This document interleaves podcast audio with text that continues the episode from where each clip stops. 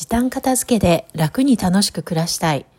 この放送は時短片付けオーガナイザー浜名愛が家事や仕事に毎日忙しい女性が片付けを時短にしてやりたいことを楽しく実現するためのラジオです。こんにちは。えー、今日は、えー、時短家事のための、えー、すっきり使いやすい冷蔵庫収納についてお話ししたいと思います。えー、私がね冷蔵庫の話するの珍しいかもしれませんがあの割とね冷蔵庫もあのね料理の時短のために、えー、詰め込まないようにするっていうのを心がけています。で特にあの奥までこうぎゅうぎゅうに詰め込んで手前にも別のものを入れたりすると、えー、奥にね何が入ってるかわからなくなったりあと取り出しにくいっていうのがありますので、えー、そこがね私は一番気をつけているポイントです。で、えーまあ、これが一つ目のポイントですね。でもし奥まで入れるんだったら奥行きにぴったり合うサイズの、えー、プラカゴをね買ってきてその中に、えー、1か1つのカゴに1カテゴリーものを入れて、え引き出しのような形で使うのがおすすめです。例えば私だったら、え納豆や豆腐は1つのカゴに入れて、えー、冷蔵庫に入れています。でそこに必ず、えー、新しいものを買ってきても入れるようにしています。あとはあの朝食セットとかあのお漬物セットとかいう感じでこうその時に使うものをまとめて入れるという形でセットにして入れるのもおすすめです。例えば、えー、朝ごはんがパンの方は、えー、バターとかジャムとかえ、朝食で使うものを一つのカゴにまとめて入れるとかあと和食のね朝食だったらの方だったらお漬物とか岩のりなんかをねあと納豆もね一緒に朝食べるっていう方だったらそれをセットにするとかそういう形で、まあ、一つの、まあ、収納ボックス、まあ、プラカゴとかにはですね、えー、一つのカテゴリーをまとめるということが、えーえー、できると思います。で2つ目のポイントは、えー、中身が見える保存容器を使うということです。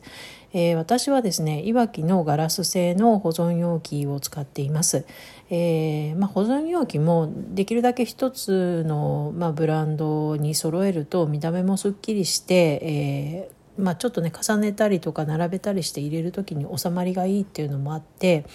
えー、私はあのいわきのガラス製を使っています。えーと、以前はあのジップロックのプラスチックのね、えーと、青とかの蓋で、えー、まあ、あの容器の部分が透明のものも使っていたんですけれども、えー、っとね、ガラス容器の方が、まあ、ちょっと洗いやすいとかそういうのがあって、えー、今はそういうものを使っていますけれども、えー、なんせあの中身が見やすいっていうのがあの忘れるのを防ぐといいますか、え、作り置きや残り物もね入れてもあ何があるっていうのがあの見た目でパッと分かりやすいので、え、これで私はあの食べ物をねあの無駄に捨てることが随分減りました。で、3つ目のポイントです。え定番品は定位置を決めて入れるということです。あの、冷蔵庫以外でもね、定位置を決めて、まあ、住所を決めて、えー、収納するっていうのはよく言うんですけれども、えー、私の場合は定番品が、あまあ、例えば納豆、豆腐、こんにゃくっていうものは、まあ、その先ほどもお話したプラカゴに入れて、えーと、冷蔵庫のですね、下の段の左側っていうふうに場所を決めています。で、そこに、まあ、入れてあとはまあチルド室だとね、えー、チルド室なんかはもうあの入れるものはある程度決まってるかと思うんですけれども肉とか魚とかね、えー、そういうのも、えー、決めているのとあと漬物系と作り置きは上から2段目の段にこうまとめて入れるとか、えー、そういう、まあ、そのまま食べれるもの系をこの段に置くとかいうふうに私は決めています。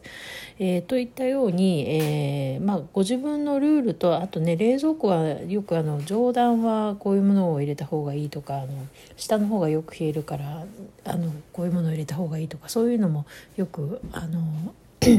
取説とかにもね書いてあるんですけれどもそれにプラスしてあのご自分の身長とかね、えー、取り出しやすさを考えつつあと使用頻度といいますかねそういうものを考えつつ置き場をあの決めていくといいのかなというふうに思っています。ということで、えー、今日は時短家事のためのすっきり使いやすい冷蔵庫収納ということでお話ししました。えー、本日も最後までお聴きくださいましてありがとうございました。それではまた明日さようなら浜名愛でした。